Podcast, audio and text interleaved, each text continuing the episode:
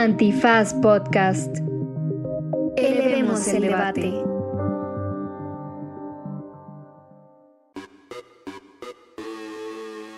Buenos días, buenas tardes, buenas noches, bonita militarizada o cualquiera que sea la circunstancia temporal en la que esté usted viviendo la expansión de las Fuerzas Armadas en la vida pública. Y en este Derecho Remix contamos con un invitadazo experto en estos temas, que es Santiago Aguirre, director del Centro PRO, quien vino a platicar con nosotros del último informe que acaban de presentar sobre el tema de la militarización en México.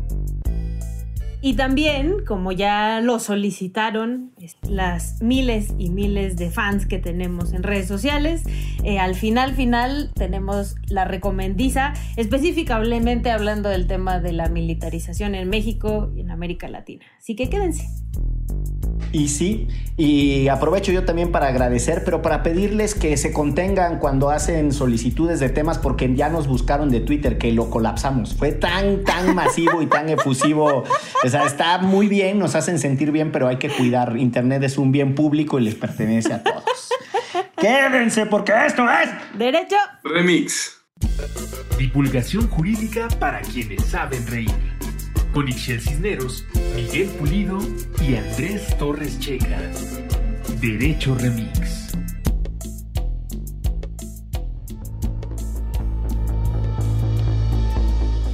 Bienvenidas y bienvenidos a un episodio más de Derecho Remix que nuevamente tiene el privilegio de vestirse de manteles largos con una visita extraordinaria.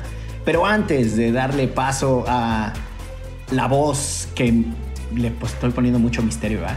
Que hoy nos acompaña. Quiero presentar a quienes suelen compartir micrófonos con su servilleta, Ixel Cisneros Soltero. Hola, sí, muy emocionada de el invitado, que no voy a decir quién. y también eh, comparte micrófonos con nosotros el día de hoy, Andrés Alfredo Torres Checa. Hola. Sí, fue un poco como hacerla toda de suspenso y después, bueno, ahí está Nick Shell y Checa que ya conocen, este, pasen a saludar. Este, pero aquí estamos, un episodio más. Pues muy bien. El, el, día de hoy, cuando sea que ustedes escuchen este episodio que sobrevivirá en la internet, nos acompañan los chinos más salvajes que hay después de los del licenciado Bucles.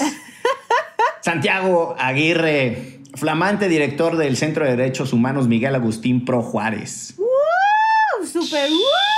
Hola, hola, muchos saludos a todas y, a todos. También descubriendo que Checa es Andrés Alfredo, entonces, bueno, pues también. Muchas cosas de mí que no saben, ¿eh? yo también puedo ser misterioso. Empezando con que no se llama Checa. sí. Oye, Santi, ¿tú tienes eh, segundo nombre? ¿Eres, no sé, Santiago Jacobo o algo así? Primero, primero. Jorge Santiago, novelero también. Ah, mira tú. Vámonos. Grandes declaraciones, estamos empezando. Y de nacionalidad regiomontano, ¿verdad? Con pasaporte de aquella latitud. Chilango regiomontano, sí, de los de los eh, familias que hicieron éxodo después del sismo del 85, nacido en el DF, pero crecido en el norte. Mira, tú esa no me la sabía. Yo tampoco, me estoy enterando. Yo juraba que eran regios de abolengo de tu, familia. De los Garza. No, no, no, no lo refleja el patrimonio familiar de ninguna manera. La cuenta de banco, ¿no? La, cuenta de banco confiesa algo distinto. Eh, y de formación, abogado, litigante. Eh, quizá ustedes lo conocen más por sus éxitos, la liberación de Teresa, Alberta y Jacinta también por el complejo, pero al mismo tiempo brillante y al mismo tiempo muy sensible acompañamiento a los familiares de los desaparecidos de Ayotzinapa. Eh, y muchos otros casos que el Centro PRO, Atenco, Atenco también, eh, y muchos otros casos que el Centro PRO, eh, en la complejidad que tiene de ser un centro de, de, defensa pura y dura de derechos humanos como se imaginaron a finales de los 80s y durante los 90s, tiene, ¿no? Este, que, supongo que es eh, siempre un desafío. Eh, él no es padre jesuita, es el segundo director que, digo, se comporta como padrecito a veces, pero eso es otro tema. ya sacando los trapitos aquí.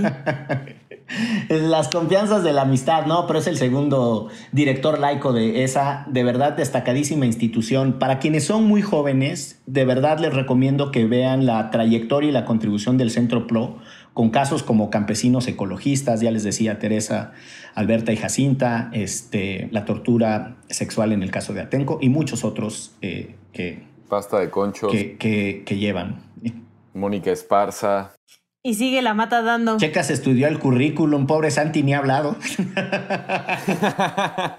bueno, lo invitamos a que nos escuche. Este fue un gran episodio de Derechos Remix, teniendo a Santiago escuchándonos. Gracias por venir.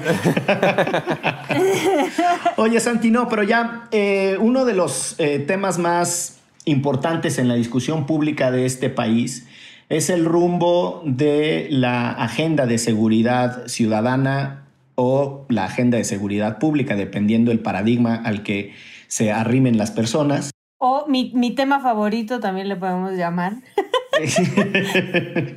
y uno de los, de los eh, ajustes más densos que hemos tenido en los últimos, yo diría, 30, 25 años es la participación cada vez más notoria e intensa de las Fuerzas Armadas en las tareas de seguridad pública.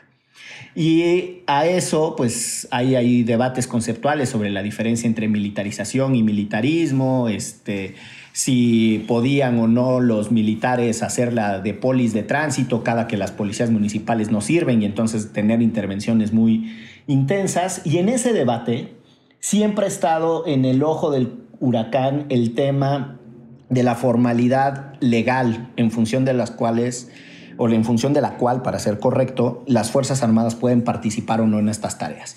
Y ahí, pues, quizá para, para abrir boca y, comenzar a escucharte, me gustaría saber tu reflexión o la del Centro PRO a partir del trabajo también de tus colegas, abogadas y abogados que han estudiado este tema, sobre la tendencia a que cada vez es de más alta jerarquía normativa que los militares participen en tareas de, insisto, de seguridad pública o seguridad ciudadana. Empezó con unos amparos ahí, con unas, no, perdón, con unas controversias constitucionales en los 90. Recuerdo que las presentó el PRD hace muchísimos años. Incluso eh, eh, Andrés Manuel fue protagonista de esas discusiones eh, en, cuando el PRD se oponía a la participación durante el mandato de Cedillo del ejército en tareas de seguridad y la Corte resolvió que podían ser subsidiarias, bla, bla hasta las reformas constitucionales más recientes y la amenaza del presidente de que se va a quedar la Guardia Nacional en manos de las Fuerzas Armadas y en la Constitución. Entonces eso, cambios normativos que nos tienen ahí en el teje-maneje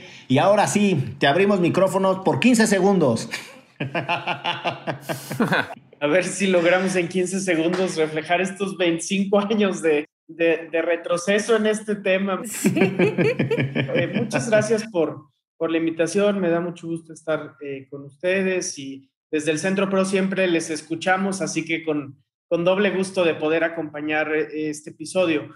Como dices, Miguel, venimos de, de varias décadas de estar discutiendo este tema, que es cuál debe ser, si es que lo hay, el rol de las Fuerzas Armadas en, en la preservación de la seguridad en el país habida cuenta que hay una crisis de violencia severísima que no logramos revertir. Y es una discusión que los organismos de derechos humanos hemos intentado dar eh, desde la evidencia, desde los datos, desde los argumentos legales, eh, y que siempre tenemos el reto de comunicar mejor porque frente a la violencia y la inseguridad lo que se nos moviliza a las personas es el miedo y a veces eh, hacernos cargo de esa, de esa percepción y de esa eh, emoción que genera la inseguridad eh, implica comunicar mejor cuáles son los riesgos sin dejar de decir que ese miedo es legítimo y que todos y todas lo experimentamos y nos preocupan nuestras familias, en fin. Em, y lo que hemos tenido en la parte legal, como tú lo decías, es eh, un largo camino que en los 90 suscitó las primeras controversias legales. Eh, entonces la izquierda abanderó el cuestionamiento de cuál debería ser el papel de las Fuerzas Armadas al involucrarse en algunos de los órganos de coordinación administrativa de la, de la política de seguridad pública. La Corte dijo que el ejército podría auxiliar estas tareas a solicitud de las autoridades civiles eh, y siempre en subordinación a las autoridades civiles. Pero en los hechos eso se rebasó desde hace mucho tiempo, sobre todo después de que en 2006 eh, Felipe Calderón desplegara al ejército para toda la, eh, lo que se llamó la guerra contra el narcotráfico, y ahí empezamos a tener de nuevo más problemas de interpretación legal. El ejército de alguna manera aceptaba que no tenía eh, todo el andamiaje legal para hacer lo que hacía y peleó siempre por una reforma que le diera más poder. Se logró contener cuando esto se intentó en la administración de Peña con la ley de seguridad interior y así llegamos hasta este sexenio donde la expectativa era que las cosas fueran diferentes eh, y como tratamos de reflejar en este informe que hemos publicado, aunque se generó al principio del sexenio una administración que habría posibilitado ir por otro camino, en la vía de los hechos se volvió a entregar todo el poder y toda la responsabilidad de seguridad pública a las Fuerzas Armadas. La Guardia Nacional terminó siendo civil solo en el papel, que es la gran apuesta de seguridad en este sexenio, y ahora se anunció que incluso eso podría profundizarse más hacia el fin de la administración, entregando toda la Guardia Nacional al ejército y justo por eso estamos publicando este informe y diciendo ese no es el camino más adecuado. En principio, yo eh, me quedaría con esto que dices, o sea, de empieza el ejército a hacer labores de seguridad porque sí, el país, como dices, es muy inseguro, ¿no? Hay muchas cosas que no han funcionado, pero Mm, per se la esencia de los militares no es subordinarse a nadie, ¿no? Y menos a una autoridad civil. Entonces ya desde ahí ese ha sido uno de los choques principales, porque se supone que así debe de ser, así lo dijo la Suprema Corte de Justicia, pero en el papel, desde los 90, cuando había los retenes, o bueno, todavía hay, pero yo lo viví en carne propia en Sonora, este, estos grandes retenes, son coordinados y dirigidos por los militares, ¿no? Y ya después por los marinos. No por, o sea, no había un personaje civil mandando a los militares ahí, ¿no? O sea, desde entonces así es y así ha sido. Y también esta cosa que dicen los militares, pues es que hay mucha corrupción en, en las autoridades civiles y por eso nosotros no, no nos subordinamos a ellos y a ellas lo cual, gracias a estos informes como, como el que sacó el PRO, pero también como otros que ha sacado el PRO antes, también hay corrupción dentro de las Fuerzas Armadas, ¿no? O sea, ese argumento, la verdad es que se cae en el, en el momento en el que te pones a investigar realmente cómo se mueven las Fuerzas Armadas y cómo no solo hay corrupción, hay muchísima violencia, ¿no? Y, y esto ha traído mucha más violencia. Sí, así es, Michelle. Siempre como que han habido tres grandes argumentos para alertar contra lo que hemos llamado la militarización de la seguridad.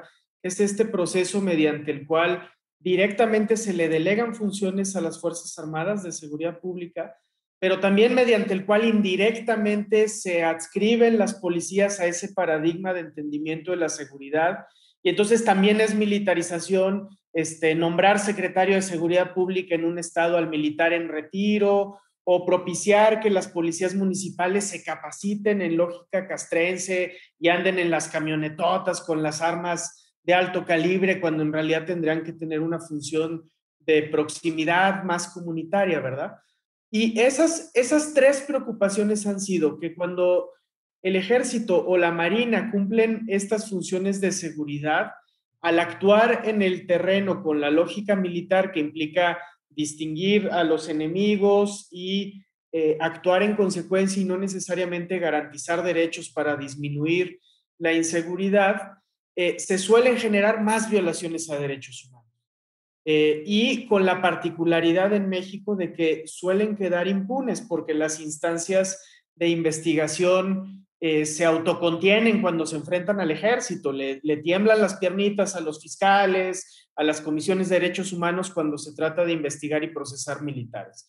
El segundo gran argumento era que, que no se trataba de una política eficaz para reducir la violencia, porque seguía la lógica militar de desplegar a diestra y siniestra contingentes castrenses, construir cuarteles, ocupar el territorio, Y lo que hemos aprendido de las violencias en México en todos estos años tan cruentos es que, pues a lo mejor eso te reduce ciertas violencias, pero no todas. Necesitas una aproximación más integral y más en complementariedad con las policías y sobre todo con las fiscalías, que es a quienes les toca investigar eh, y, señaladamente a la federal que le toca investigar la delincuencia organizada. Y el tercer argumento que siempre alzábamos era justo que, que en México, aunque el discurso oficial decía en el régimen postrevolucionario, el ejército se subordinó al poder civil y nunca dieron un golpe de Estado al prismo, pues eso no era tan real, ¿verdad? Porque a cambio de esa subordinación en, en la ley, siempre el ejército tuvo amplios márgenes de autonomía en su gobierno interno, ¿no? Resultado de eso es que es un ejército con cosas muy raras en el contexto internacional. Por ejemplo, el ejército de Estados Unidos, que es mucho más numeroso, tiene eh, creo que como 200 generales. El, mexicano tiene 450 y dices, ¿cómo que tantos generales sin tropa? Pues es una expresión de eso, de cómo se autogobernaban y nadie les llamaba a rendir cuentas y por eso incurrieron también en actos de corrupción y de violaciones a derechos humanos. Nosotros siempre decimos, hay hombres y mujeres ejemplares en las Fuerzas Armadas con un sentido profundo de servicio público, de patriotismo, etcétera. Pero ninguna institución es incorruptible y cuando tienes tanto poder sin contrapesos, pues vas a propender a la corrupción y los abusos, ¿no? Y eso es lo que está pasando. A, mí de lo que de lo que menciona Santiago tengo, digo, un poco más joven que los demás en, en, la mesa. Ya no tanto, ya no tanto. Ahora sin arrimar, sin arrimar calor. O sea, pues creciendo mi adolescencia en el 2006 y, y, y con esta narrativa que sí fue muy dominante y que creo que ha permeado mucho eh, en esta generación y, y, en la generación de, de quienes estaban hartos de la violencia, de que las violaciones graves a derechos humanos o los crímenes lo cometen los malos, ¿no? O sea, es el crimen organizado, son los narcotraficantes, es el Chapo y sus amigos, etcétera, los que son los responsables de pues, como la este, podredumbre social que el país ha experimentado y pues que en muchos casos es cierto. O sea, recuerdo 2009, 2010, 2011, imágenes espantosas, los colgados en los puentes, los ejecutados, las narcomantas, pues sí había una dimensión en donde esa narrativa tenía sentido, pero también se ha extendido a intentar justificar que todo lo malo que pasa en el país en términos de violencia ocurre desde ahí. Entonces, algo que mencionas tú es que pues, no necesariamente es cierto y que este maridaje entre autonomía e impunidad que tiene el ejército les permite salirse con la suya, básicamente.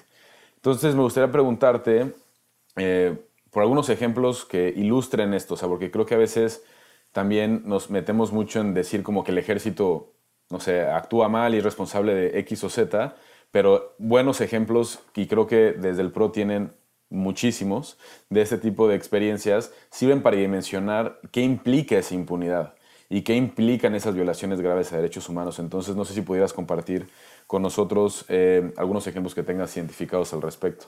Sí, claro, Checa, y es bien importante porque justo lo, lo que ha pasado es que en el contexto de tanta violencia, se difundió mucho la idea de que estamos en una guerra de los buenos contra los malos y, que del lado de los buenos, los que iban a hacer que el país se, reordenara y se pacificara era el ejército porque eran los que tenían más mano dura. Y, y años después estamos aquí discutiendo todavía sobre índices muy altos de violencia, sobre desapariciones que siguen ocurriendo, y esa solución ha mostrado ser muy simplista. Eh, y hay muchos ejemplos que, que lo ilustran, ¿verdad? Eh, el, historial de impunidad de las Fuerzas Armadas viene desde, desde la década de, de, los 70, participaron muy activamente en la política de desapariciones contra opositores al régimen priista y otras violaciones a derechos humanos. Y a diferencia de lo que ocurrió en muchos países de la región, en México no hemos tenido ningún reconocimiento de que eso sucedió y que implicó a las propias Fuerzas Armadas. Eh, después, ya en el contexto de la guerra contra el narcotráfico, eh, se logró documentar mucho la práctica de abusos y violaciones a derechos humanos por las Fuerzas Armadas, eh, que claramente no era exclusivo del ejército y de la Marina, también las policías civiles violan derechos humanos, pero sí el patrón que se fue detectando es que cuando participaban eh, soldados o marinos, las violaciones a derechos humanos solían ser más cruentas, pero también más difícilmente se rendía cuentas y solían permanecer impunes. Eh, quizá el caso más emblemático en el contexto de la, de la guerra contra el narcotráfico sea el caso Alvarado y que derivó en una sentencia de la Corte Interamericana que hasta hoy está incumplida. Oye, Santi, hay de las cosas que estás describiendo, hay un par que me, que me llama la atención y me parece que es importante que podamos tener claro. Uno es la distinción que haces eh, de la participación de eh, oficiales del ejército en activo o en retiro en tareas de seguridad pública. ¿no? Este, esa tendencia por, para mí inicia de manera más contundente con la participación de Rafael Maceo de la Concha en el gobierno de Vicente Fox como Procurador General de la República. Y a niveles estatales se expresa sobre todo en los eh, generales en retiro que aceptan ser secretarios de seguridad pública ahí eh, como que ahí yo creo que hay un hito ¿no? de, ese fenómeno. Pero la discusión sobre la Guardia Nacional, por ejemplo, como una fuerza eh, militarizada en México, se dio con un desaseo, como muchas otras discusiones públicas, impresionante, ¿no? Y ponían el ejemplo, por o sea, yo recuerdo de, de los carabineros de Chile, que es un pésimo referente, ¿no? No solo porque son una fuerza súper violenta, no solo porque tiene un mando civil, no solo porque es una policía civil militarizada, que es distinto, es decir, reciben instrucción militar, se entrenan bajo la lógica militar, pero siempre han sido una fuerza civil. Y la razón de que sea eh, propiamente eh, como de ADN castrense tiene que ver con la dictadura. Entonces no es un bonito referente. Y también decían, bueno, pero en España y en Italia, este, los carabinieris y no sé cuál, y todo eso también presentado con argumentos por parte de Morena. Em, muy desaseados, ¿no? O sea, yo recuerdo que ni siquiera mencionaban, por ejemplo, que en Europa hay una discusión muy, muy intensa sobre la normatividad de la, de la Unión Europea, eh, que incluso tiene eh, tiene estatus de, tratado, el Tratado de Felsen, en donde los países que tienen policías militarizadas se comprometen a desmilitarizarlas. ¿No? O sea, vamos en sentido opuesto, ¿no? del fenómeno. Y esa es una segunda cosa que me llamó la atención de, lo que decías. Pero hay una tercera que yo vinculo tu primera intervención sobre el autogobierno y los márgenes que le daba el priismo al ejército con el tema de las violaciones graves a derechos humanos y lo recuerdo en los casos de Acosta Chaparro y Quirós Hermosillo, ¿no? Este, probablemente esos nombres no les digan nada, pero eran generales que se habían encargado del combate a la guerrilla en Guerrero, ¿no? Y fueron contundentemente acusados de violaciones graves a derechos humanos por la Fiscalía, por la FEMOSP, la Fiscalía esta que, que creara Fox en su momento y que fue uno de los tantos intentos fallidos de, memoria histórica de este país eh, a partir de casos judiciales mezclados con eh, comisiones de verdad. Pero ese caso de esos generales eh, es súper interesante porque nunca se les pudo procesar por violaciones graves a derechos humanos. Pero el ejército mismo sí los procesó. No recuerdo si a los dos, tal vez tú tengas más fresco, Santi, el referente, pero sí los procesaron por narcotráfico. Entonces es esta cosa del ejército decir, nadie se puede meter con nosotros, el mundo civil es aparte, esto es un autogobierno, aquí son nuestras propias reglas y quien se brinque eh, las trancas lo vamos a disciplinar nosotros, pero a partir de nuestros propios códigos y no es una discusión democrática, es una discusión de poder y de control de las Fuerzas Armadas. Entonces, se vale ser violador de derechos humanos, haber desaparecido y tal, lo que no se vale es participar en lo del narco y no dar tajada al resto de los generales, ¿no? Digo, ya también lo pongo como provocación. O sea, si hay una estructura. Yo, yo he contado más de cincuenta y tantos casos judiciales contra miembros del ejército por participación en eh, delitos eh, contra la salud y otros de asociación delictuosa, lavado de dinero y todas esas cosas a las que le conocemos como criminalidad organizada. O sea, no es cierto que son eh, puritanos, como bien lo dijo Ixchel en su momento, ¿no? Entonces, esas formas de autogobierno me, parecen muy intensas. Y esa cosa de decir eh, el atrevimiento de Cervantes en su momento, en el caso de Yotzinapa, de a mis muchachos no los van a entrevistar, ¿no? Es como, aquí mis chicharrones truenan y nadie más puede venir eh, a decir nada en nuestra casa, ¿no? Sí, totalmente. Una, una cultura muy instalada de desconfianza al mundo civil y de rechazo a cualquier tipo de control externo. Si miramos, por ejemplo, las comisiones de defensa en la Cámara de Diputados, eh, realmente no hacían una labor de escrutinio intenso sobre la defensa. Y, y, en muchas legislaturas era claro que era una cartera de militares en retiro y del propio ejército que pasaban después a ser diputados federales y entonces ocupaban esas carteras eh, de manera que no era propiamente un ejercicio de, control externo. Y, y, esta idea de que son incorruptibles ha estado siempre detrás de la expansión de su papel en los gobiernos federales. Ya ponías tú el ejemplo de, de Macedo, que es muy, muy plástico, ¿no? Porque primero para recordar que muchos que ahora hablan contra la militarización, pues en el 2000, 2006, 2006, 2012 la propiciaron, pero también porque en ese momento la, la argumentación pública que dio el primer gobierno de la alternancia de por qué le iba a entregar la PGR a un eh, eh, militar en retiro o licencia, no me acuerdo qué figura tenía él. Estaba en licencia, si mal no recuerdo.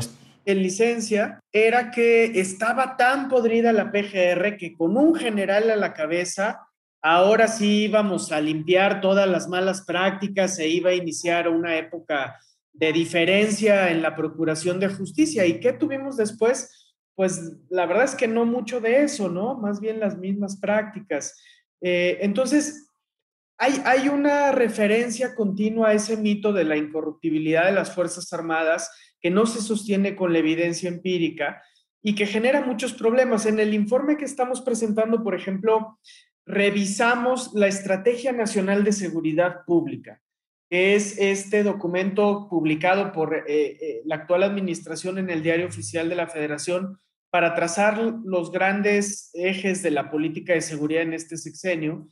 Y, su concepción del ejército es, es, muy ilustrativa de esto, ¿no? Porque, bueno, además de que es un documento muy sui generis, porque cita un libro del actual presidente, lo que no es tan común en un este, documento de Estrategia Nacional de Seguridad Pública, eh, dice algo así como que efectivamente el ejército cometió eh, graves abusos. Eh, uno diría, bueno, pues habría que investigarlos, ¿no? Pero, pero sin entrar a, la exquisitez, el documento dice, el ejército cometió grandes abusos, pero eso fue por las instrucciones y órdenes de las autoridades civiles. Hazme el favor. de nuevo, tampoco se están investigando, pero esa es una mala concepción de lo que pasó y de lo que ha pasado en estos años, porque, digamos, eh, desde luego que hay responsabilidad de los civiles que dijeron salga el ejército y peleen como puedan contra la delincuencia organizada sin considerar que eso podía propiciar abusos, pero lo que hoy sabemos del periodo por investigaciones tan serias como la de Pablo Ferri y Daniel Arrea en la tropa, es que sí adentro del ejército también había instrucciones de abiertas, a veces explícitas, a veces implícitas, de cometer violaciones a derechos humanos. Y ahí están los casos de torturas cometidos en instalaciones militares, ¿no? En el Centro PRO acompañamos un par de casos muy ilustrativos de esto. El, caso de Ángela Mircar Colón Quevedo, un migrante hondureño que lo torturan en, un lugar que controlaba el ejército en Tijuana, y el caso de Israel Arzate, que lo torturan en un lugar que controlaba el ejército en Chihuahua, y no hay manera de presumir que los mandos militares no supieran lo que ahí estaba pasando, al contrario. Pues no, es, no, es, tan real que solo sea responsabilidad de los civiles, como, como ahora se señala en, en esta misma idea que, que decías, Miguel, de, de, partir de una hipótesis de, de, que son incorruptibles, de que son ajenos a abusos. Seguro hay muchos militares y marinos honestos, pero de nuevo, por naturaleza humana, ninguna institución es incorruptible y menos en México, ¿no?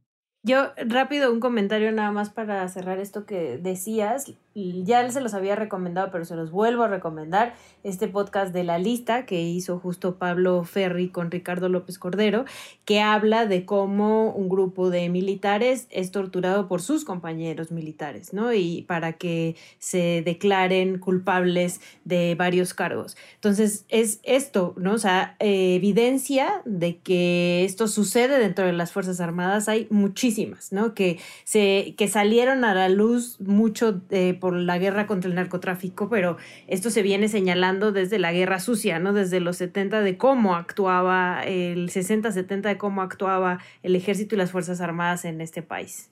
Sí, y una paradoja es que el argumento principal se sabe y es conocido de las dictaduras del cono sur latinoamericano era la excepcionalidad de las Fuerzas Armadas y su necesaria intervención en la vida pública, particularmente política, para salvar a los países, ¿no?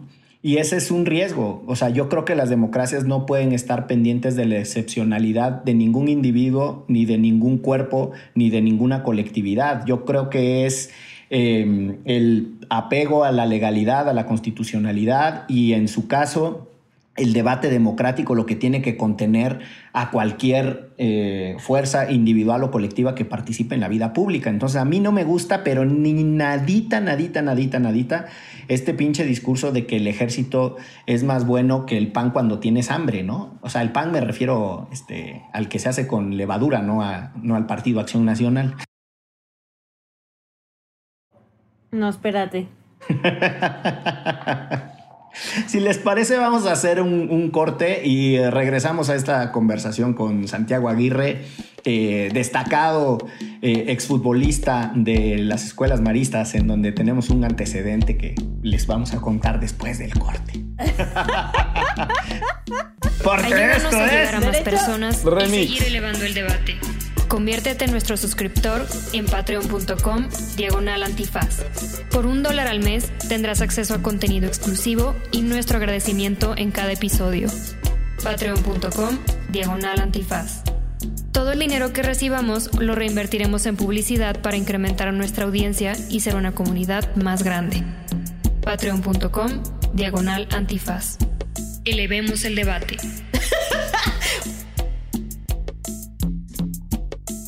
Pues volvemos a este mm, derecho remix que lo mismo toca las relaciones cívico-militares, cívico, no cínico, eh, que muchas otras eh, cosas a propósito de la seguridad pública, las transformaciones legales y demás que nos han eh, metido en el brete de no saber cómo resolver nuestros problemas de violencia y la participación de la delincuencia organizada principalmente en un montón de tropelías que suceden diariamente en nuestro país.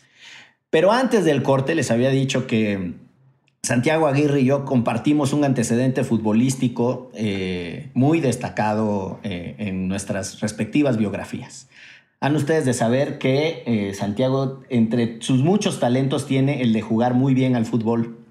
Pero muy bien es, ya vamos a revelar aquí las cosas, ¿no? Fue fuerzas básicas de los Tigres y demás. O sea, un talento consolidado en el fútbol y al igual que yo estudió en una escuela marista, lo que lo llevó, señoras y señores, en un momento de su vida a visitar el glorioso, magnífico y cuna del fútbol nacional, eh, bello pueblo de Orizaba, Veracruz, a una Codemar. Y ahí lo lesionaron, ¿no? Coincidimos, ahí, ahí le marqué tres goles con la zurda y eso que soy derecho. Así fue. Hay que meterle un poquito de distorsión a la biografía, ¿no? Eso habla muy mal de las fuerzas básicas de Tigres, ¿eh? Sí, muy mal, ¿eh? no, que yo iba en prepa, Santiago iba en los primeros años de secundaria, este, pero pues nada, hay que meterle un poco de, así como de chispa, ¿no? A las biografías. Este. ¿Qué tienes para decir, Santiago? No, no, no, orgulloso de ese, de ese pasado futbolero y lo que sí nunca se dirá de nosotros es que le vamos a la América, ¿no, Miguel? Eso. Exactamente. No, tienen esa dicha. Se habló con la verdad. Ojalá encuentren la felicidad en el camino de sus vidas futbolísticas. Cero felicidad. Pero bueno, retomemos este mi tema favorito, la militarización del país. Y me gustaría que diéramos un salto un poco a la actualidad, este, Santiago, y que nos hablaras del informe, pero de esto que está pasando con la Guardia Nacional. También hace eh, la semana pasada anunció Mexicanos Unidos contra la Delincuencia, México Unido contra la Delincuencia, em, que la Suprema Corte iba a discutir en el Pleno justo el tema de la Guardia Nacional, si es militar, si no es militar, eh, porque eh, lo tenía una sala en específico y ahora anunciaron que, que, va a la discusión al Pleno por la importancia del tema. Entonces sí creo que es un momento clave donde además creo que muchas de nosotros y nosotros estamos interesados en esta discusión, ¿no? O sea, como que hemos visto pasar la militarización y cada vez más cercana y más ruda, y sí creo que es un tema que está ahí en el aire de muchas y muchos. Sí, claro, Ishel. Pues cuando empezó este sexenio habían grandes expectativas de muchos cambios en la política de seguridad. Creo que después de todo lo que habíamos visto, para, para muchos y muchas era obvio que en, algunas regiones del país pensar en una desmilitarización inmediata no era factible, que había que tener una ruta crítica más objetiva con indicadores, pero que sí era plausible comenzar a revertir esta inercia en la que habíamos estado. Y así llegamos a la propuesta de Guardia Nacional. Eh, durante el debate legislativo de la Guardia Nacional, gracias a muchas voces como como Mexicanos y Mexicanas Unidas contra la Delincuencia, como el colectivo Seguridad Sin Guerra, la Comisión Mexicana de Derechos Humanos, muchos académicos, en fin, se logró contener los peores extremos que tenía la iniciativa inicial, al punto que cuando se aprueba la Guardia Nacional es casi de unanimidad en el Senado, ¿no? Y con el anuncio de que lo que venía era una policía civil que en el inicio iba a ser, eh, digamos, eh, apoyada por las Fuerzas Armadas para echarse a andar, pero que sus mandos iban a ser civiles, su doctrina policial iba a ser civil, iba a ser sujeta de rendición de cuentas y tal. Y lo que hemos visto en estos tres años no es eso, ¿verdad?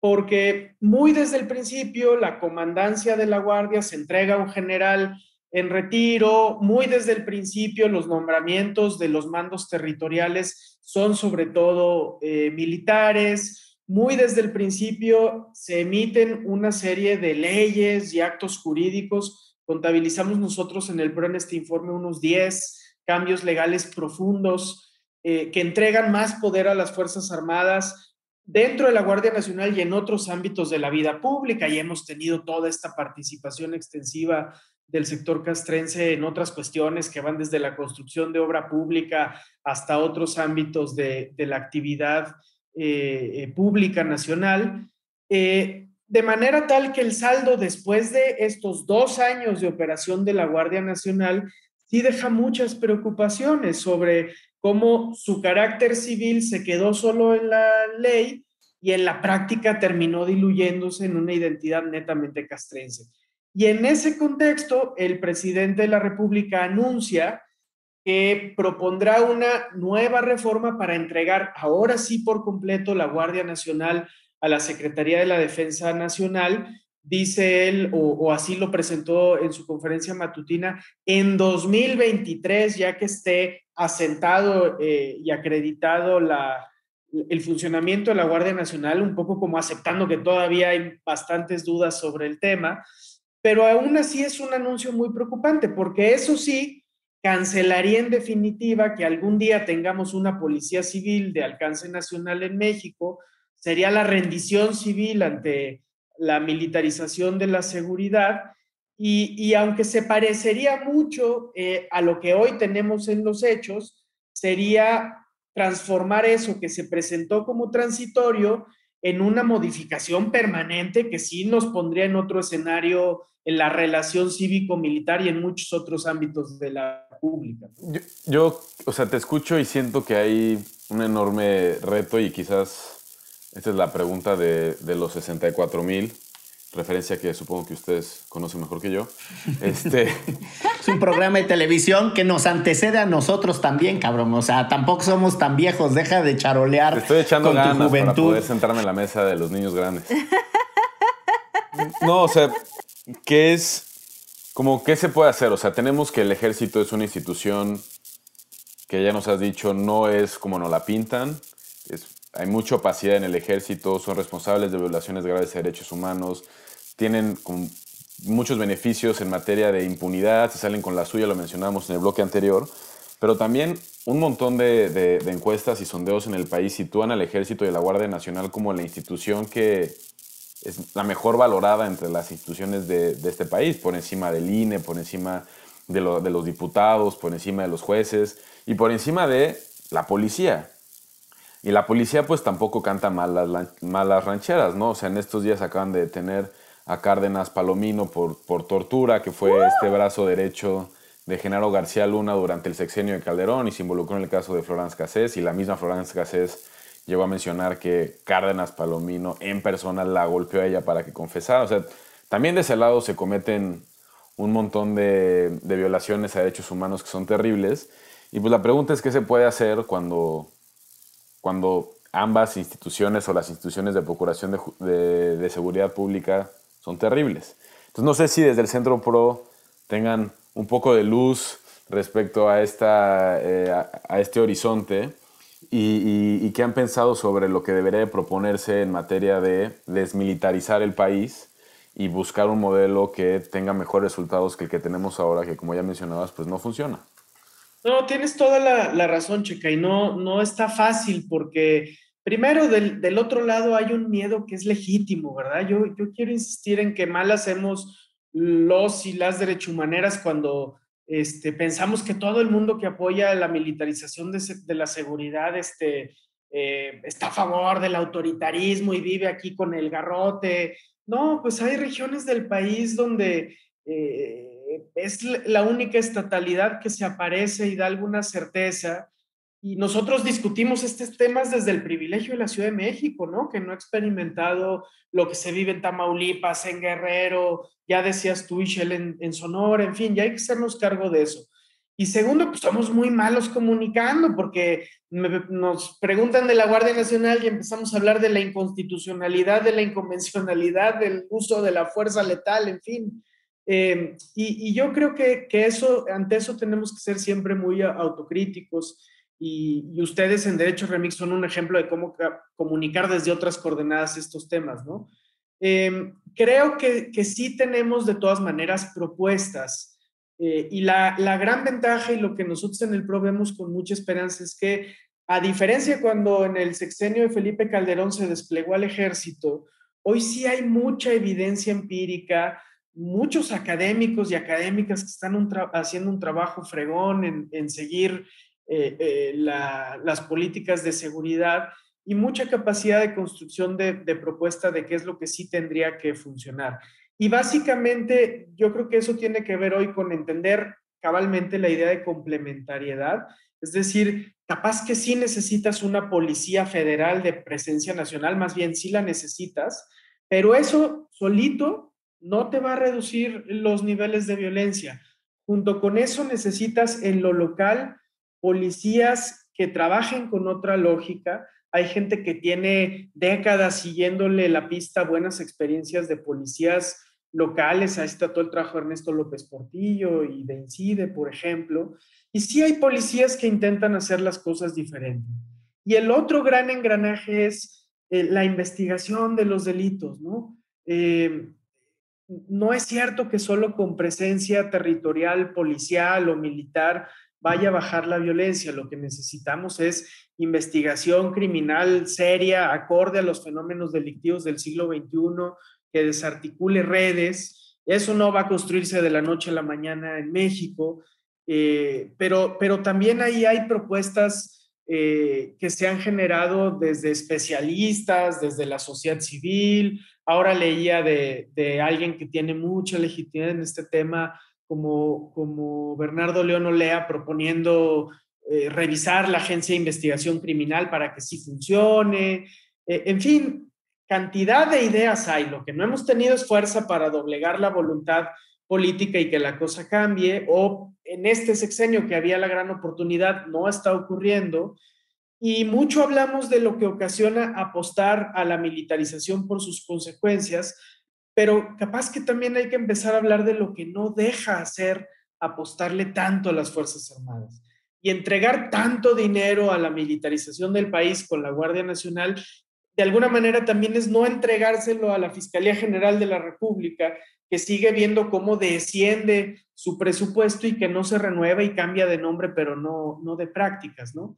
Yo creo que sí hay un acervo importante de, de, propuestas, pero que lo, lo, primerito es que eh, todos y todas mm, se las pongamos más difíciles a los políticos que nos ofrecen la mano dura como solución eh, de todos los partidos, a nivel federal, a nivel estatal y municipal, en fin, ahí hay una gran tarea y, tenemos que saber que, eso pasa por comunicar diferente y, y, por generar también un sentido de esperanza, ¿verdad? De que no estamos condenados a vivir para siempre en estos niveles de violencia y que otros países lo han podido trascender, ¿verdad?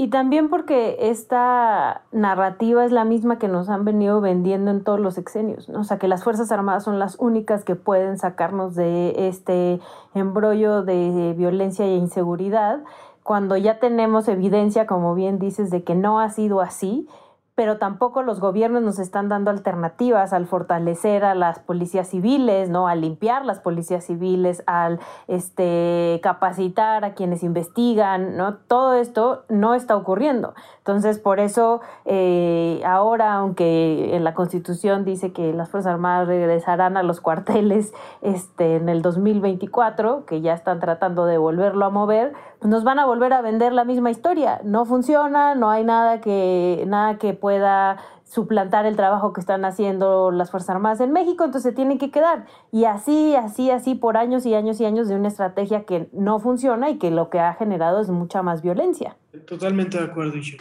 Y una de las cosas justo relacionadas con lo que dice Ixchel, de ha venido sucediendo así desde hace por lo menos dos décadas y mezclado con lo que tú decías, Santi, de parte de lo que tendría que hacer la ciudadanía, organizaciones de derechos humanos, incluso la oposición, pensando ¿no? en, un, en un estándar democrático, es ponérsela más difícil a los tomadores de decisión. ¿no? Eh, y, y yo creo que lo que no hemos logrado hacer y a lo que el PRO alcanza a contribuir de buena manera es a tener un debate también sobre las trayectorias de las personas y de las instituciones, ¿no? Esa mezcla que siempre es muy compleja.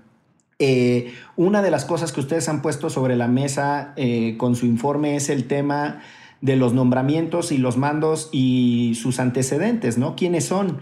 Eh, yo, te soy honesto, al, al, ver la contribución que ustedes hacen, pensé inmediatamente en uno de los referentes latinoamericanos de litigio desde un enfoque de derechos humanos que es el del Centro de Estudios Legales y Sociales, el CELS, en Argentina, que impugnó ciertos ascensos de, Cristina Fernández de Kirchner cuando se demostró que eh, esos militares tenían antecedentes de violaciones graves a derechos humanos. Es decir, la intensidad de poder desde las organizaciones de derechos humanos de cuestionar las trayectorias de los individuos mezcladas con las de las instituciones, pues es algo que aquí ha estado ausente.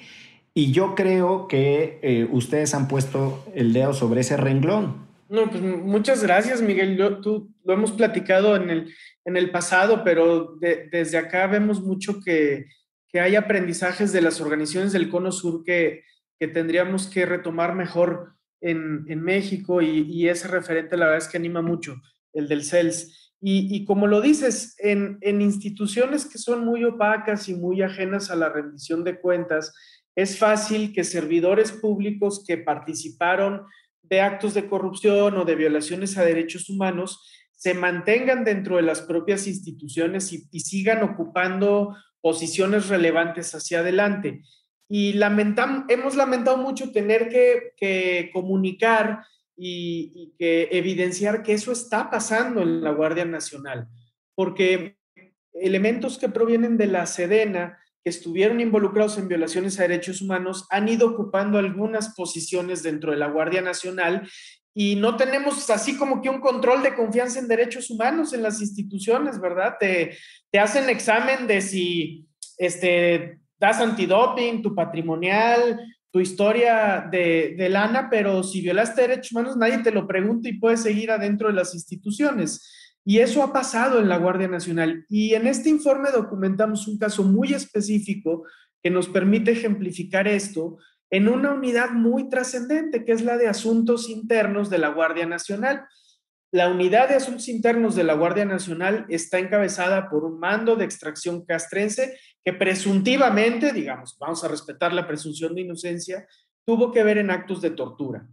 Y, y esta unidad es muy relevante porque de hecho no estaba en la propuesta inicial de ley de la Guardia Nacional que presentó el gobierno federal es porque la oposición se pone exigente que se crea una unidad de asuntos internos y la ley de la Guardia Nacional, creo que es el artículo 22, le da una entidad muy trascendente a esta unidad porque dice el responsable de la unidad de asuntos internos va a tener autonomía de gestión y va a ser designado por el presidente de la República. O sea, es una designación presidencial, no del comandante de la Guardia Nacional, no tampoco de, la titular ahora de la Secretaría de Seguridad Pública, sino del presidente de la República.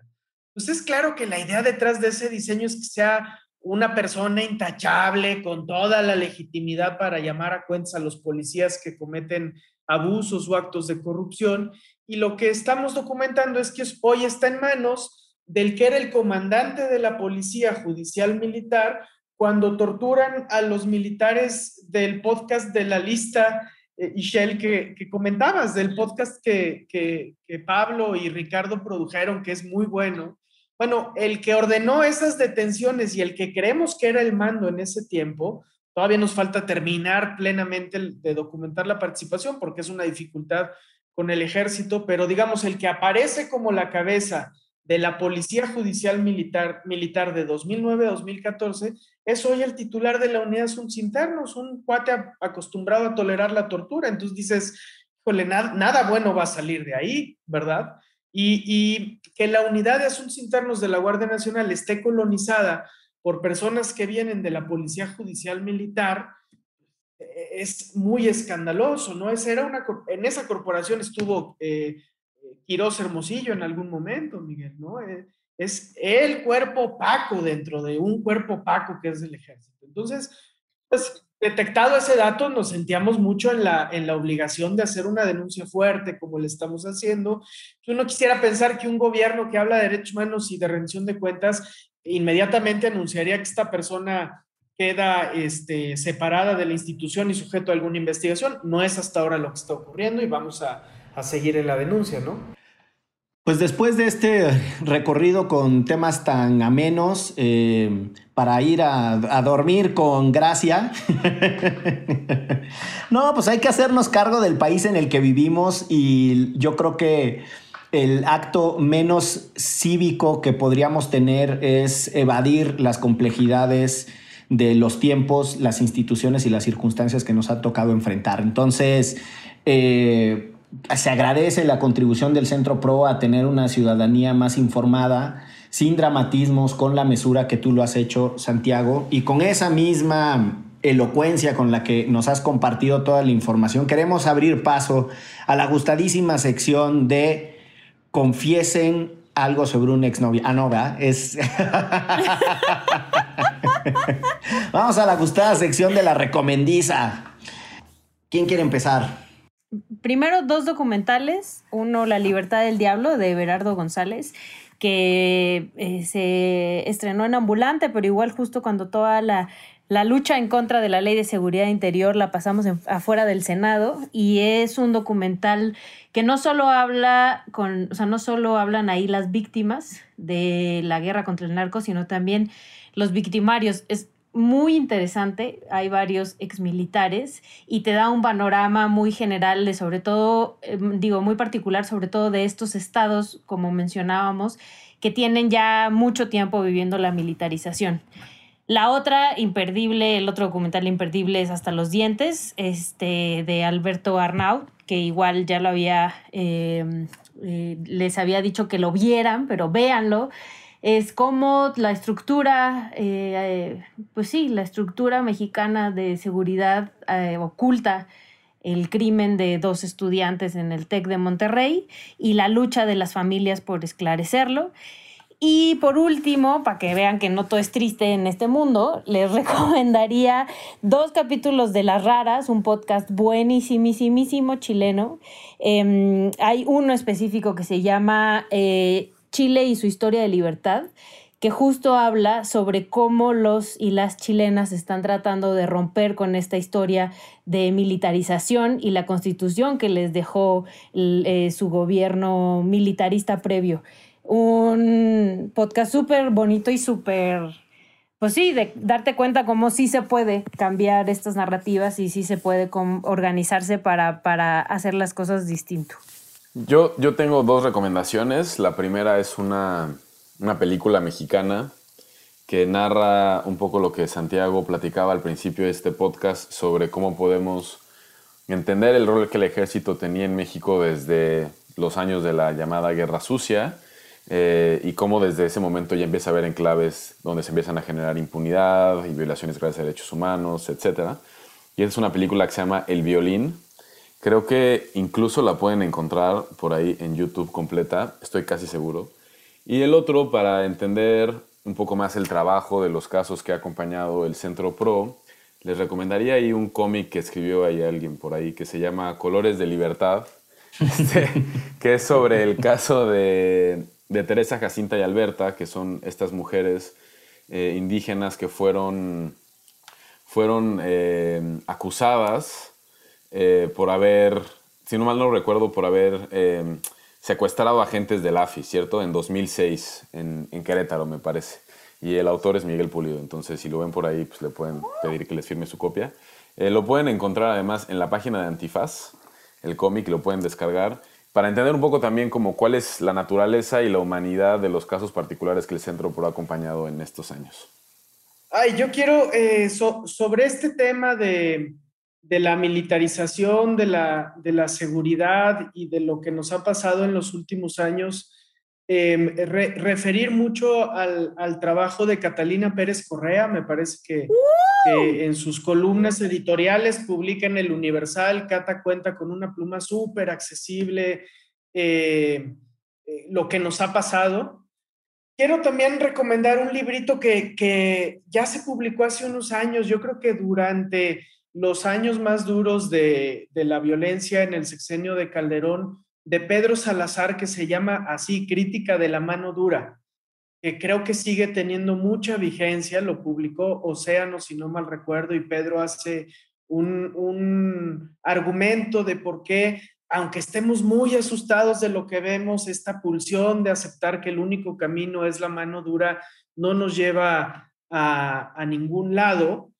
Eh, y, finalmente les quisiera recomendar un librito que sacamos en el Centro PRO que se llama Historia de una lucha por la dignidad que cuenta un poco el caminar de nuestro fundador, de Jesús Maldonado, eh, un jesuita muy entrañable entre nosotros, el, Chuche, y, que creo que nos, digamos, es una voz que también nos muestra cómo tenemos una deuda de recoger la perspectiva y la mirada de quienes abrieron el camino de la defensa de derechos humanos desde la sociedad civil en México.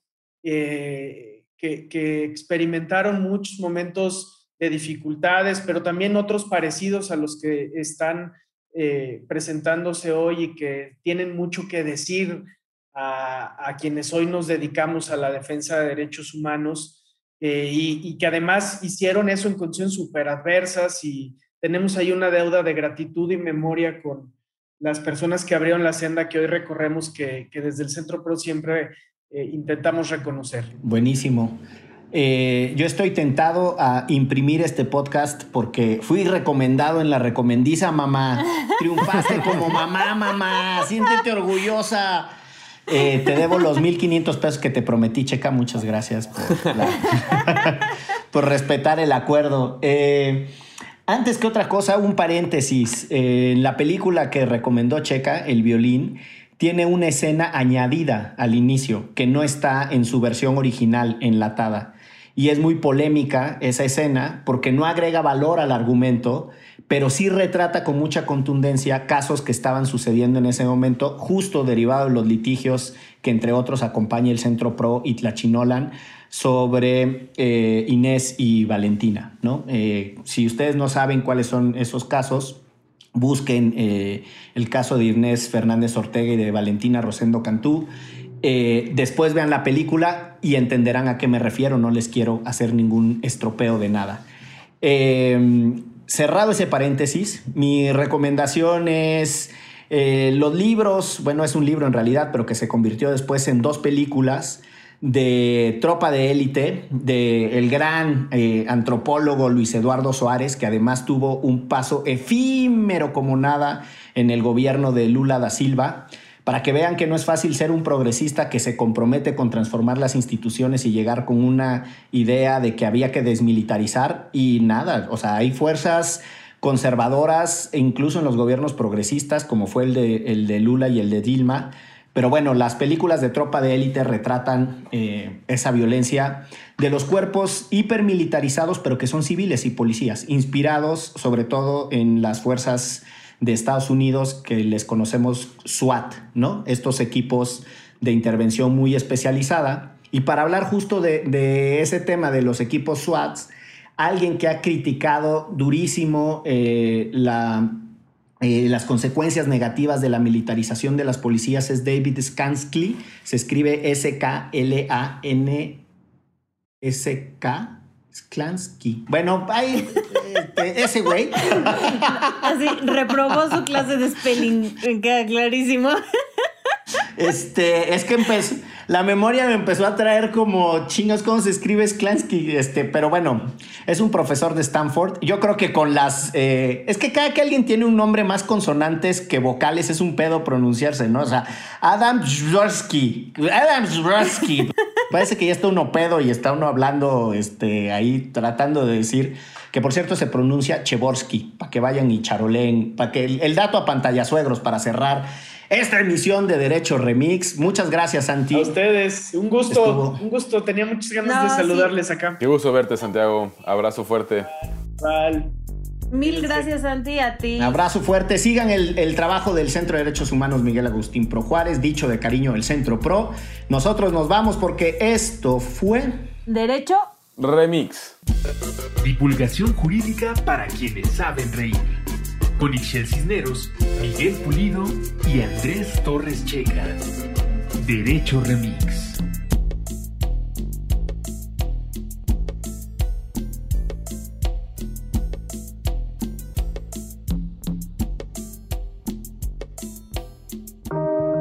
Antifaz Podcast.